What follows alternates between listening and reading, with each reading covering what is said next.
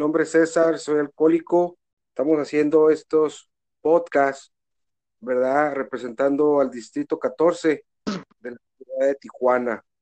Eh, tenemos un invitado hoy, a, nuestro compañero Héctor, que nos va a presentar eh, el tema de quién es un alcohólico, ¿verdad? Sí, ¿qué tal? Muy buenas noches, compañeros que nos escuchan, personas no alcohólicas. Yo soy un miembro de la Central Mexicana de Servicios Generales de Alcohólicos Anónimos, perteneciente a los Servicios Mundiales de Alcohólicos Anónimos. Y el día de hoy estoy aquí para hablarles de quién es un alcohólico y de qué es el alcoholismo, en lo que ha sido mi experiencia dentro de los grupos y lo que se me ha ido enseñando por parte del Comité de Información Pública. La Organización Mundial de la Salud dictaminó que el alcoholismo es una enfermedad y que tiene tres principales características.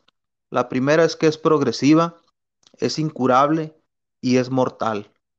Cuando yo llegué a mi grupo base, en el cual milito hasta el día de hoy, yo no sabía que el alcoholismo era una enfermedad. Yo pensaba que era solamente un vicio Aquí se me explicó que soy un enfermo y así pude aceptar la enfermedad que hoy padezco. El alcoholismo está reconocido como un gran problema de salud en México y en el mundo y es una de las principales causas de muerte después del cáncer y enfermedades del corazón y no perjudica solamente a los alcohólicos, sus efectos hacen daño a muchísimas personas que están a su alrededor, ya sea en el lugar, en lugares de trabajo o hasta en las carreteras. Yo en mi grupo base me he dado cuenta de que hay cantidades grandísimas de familias destrozadas, de que hay lugares de trabajo que se han ido a la quiebra a causa de las malas administraciones o de los malos em-, y todos ellos que tienen en común son alcohólicos. Simplemente en las carreteras, como ya lo mencionaba, ¿Cuántos, ¿Cuántos accidentes podríamos evitar si no manejáramos alcoholizados? El alcoholismo cuesta a la comunidad millones de pesos al año. Entonces, ya sea que usted llegue o que nunca llegue a ser un alcohólico, el alcoholismo puede afectar su vida. Y es por eso la gran importancia que tiene transmitir el mensaje de Alcohólicos Anónimos a todo el mundo. Dentro de la comunidad hemos aprendido mucho sobre cómo reconocer y detener el alcoholismo. Sin embargo, y hasta el día de hoy, nadie ha descubierto cómo prevenirlo o predecir quién será un alcohólico. Por lo tanto, en Alcohólicos Anónimos nos centramos y dedicamos nuestros esfuerzos en ayudar a los que ya son alcohólicos para que puedan dejar la bebida y aprender a llevar una vida normal y una vida feliz sobre todo, donde sean útiles para la sociedad sin la necesidad de ingerir alcohol. Tal vez muchos de nosotros o de ustedes en este preciso momento se estén preguntando si son alcohólicos, tal vez puedan pensar al igual que yo lo hice, eh, yo solamente tomo los fines de semana o yo puedo parar cuando yo lo desee, yo solamente tomo una vez al mes, y, esas son preguntas que frecuentemente el, el alcohólico se hace a sí mismo. Quiero decirles que un alcohólico es toda aquella persona a quien la bebida le causa un continuo problema en cualquier aspecto de su vida, llámese en el aspecto social, emocional, laboral, familiar y diferentes aspectos variados. Simplemente en el aspecto social ¿Cuántas veces se nos han retirado los amigos a causa de los problemas que les traemos? ¿Cuántas veces nos hemos peleado con los vecinos? Emocionalmente, ¿cuántas veces el alcohólico no ha llegado mm, deshecho a, su hogar, eh, emocionalmente débil, irritado, a veces eh, con una profunda tristeza, laboralmente pérdidas de empleos, eh, desempeñar tu trabajo de una manera incorrecta debido al alcohol y en la familia, cuántos niños sin padre o madre en este momento, en la familia, cuántos niños sin hogar, eh, cuántas madres sin esposo, cuántos padres haciéndose cargo de sus hijos por sí mismos. En Alcohólicos Anónimos Creemos que el alcohólico no puede controlar su forma de beber porque está enfermo de su cuerpo, pero también está enfermo de su mente, o mejor dicho, de sus emociones. Y si no dejan la bebida, por lo general el alcoholismo casi siempre empeora. Aquí dentro de la comunidad se me ha enseñado que hay tres tipos de bebedores, el bebedor social, el bebedor fuerte y el bebedor problema. El bebedor social es aquella persona que puede ingerir dos o tres copas de alcohol y retirarse sin ningún problema o cambiar la bebida, empezar a tomar agua, empezar a tomar un jugo y no le cuesta esto ningún problema. El bebedor fuerte es aquel que ingiere un poquito más alcohol. Se puede tomar seis cervezas, siete cervezas, puede en determinado momento llegar a emborracharse, pero al siguiente día puede realizar sus actividades de manera normal sin seguir bebiendo. Puede pasar una semana, un mes sin que vuelva a tomar y esto no le causa a él ningún conflicto. De repente puede ser que este mismo bebedor fuerte tenga algún problema de salud o algún problema en su vida social o con su familia que lo haga retirarse para siempre de la bebida. Y por último, el bebedor problema que es el que tratamos de atraer dentro de nuestra comunidad. Ese, ese es el que ya ha pasado por las dos etapas anteriores en que ha tenido conflictos en todos los aspectos de su vida y aún así, aún así no puede dejar la bebida. Este bebedor problema tiene algunas.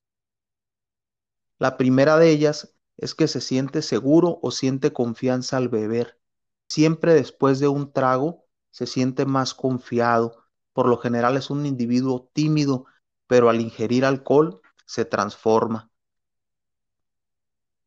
Pérdida de control. Constantemente pierde el control del volumen de alcohol que consume. Siempre desea una copa más. Trata de controlar su bebida, pero no lo logra. Inclusive a veces trata de cambiar la bebida que ingiere. Si antes bebía cerveza, trata de cambiarla por vino. Si después bebía vino, trata de cambiarla por otro tipo de licor, pero el resultado siempre es el mismo, termina en una borrachera. Bebe cuando no planeaba hacerlo, en eventos familiares o en días que tenía mucho trabajo o en eventos deportivos, siempre termina embriagándose. Tiene largos periodos de abstinencia. Inclusive pueden dejar de beber un mes, un año, se hacen un juramento o una manda, pero inevitablemente cuando esa promesa o ese plazo concluye, continúa con su actividad alcohólica. Constantemente también el alcohólico sufre pérdidas casuales de memoria y siempre tiene sentimientos de culpa por su manera incontrolable de beber y los daños que éste causa. Se me ha enseñado dentro de la comunidad que nosotros no podemos diagnosticar el alcoholismo en un individuo. Cada quien debe hacer un autodiagnóstico de sí mismo y de sus conductas. Cuando llegas a una agrupación de alcohólicos anónimos, se te brinda una junta de información pública.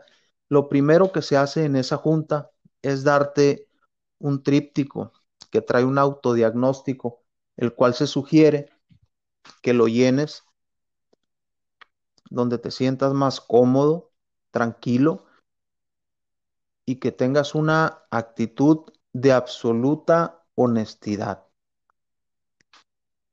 Ahí es donde tú te puedes diagnosticar si eres un alcohólico o no lo eres. Una vez que el individuo se ha declarado alcohólico, nosotros sí podemos ayudarlo. En Alcohólicos Anónimos, con el ejemplo y la amistad de los alcohólicos en recuperación, los nuevos miembros son,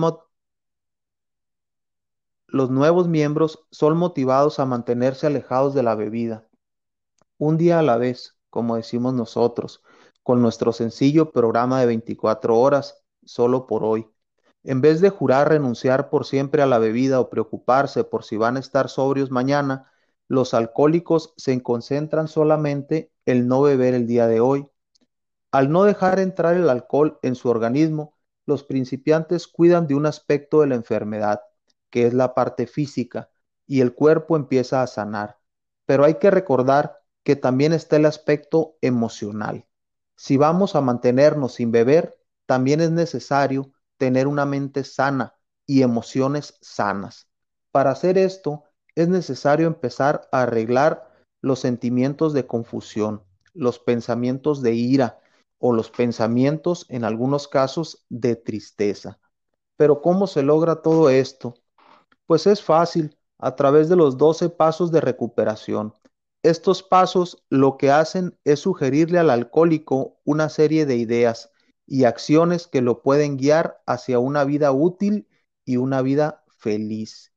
Y para que el individuo alcohólico pueda mantenerse en contacto con otros miembros y pueda enterarse de nuestro programa de recuperación, es necesario que el nuevo miembro asista de manera regular a las reuniones de alcohólicos anónimos o de ser posible que lo haga diariamente.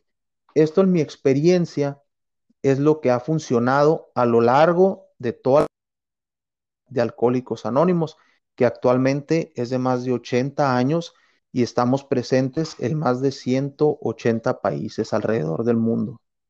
Pues muy bien, Héctor. Este, te agradezco mucho a tu participación para que eh, la persona no alcohólica conozca eh, eh, quién es un alcohólico, ¿no? Y conozca parte del programa.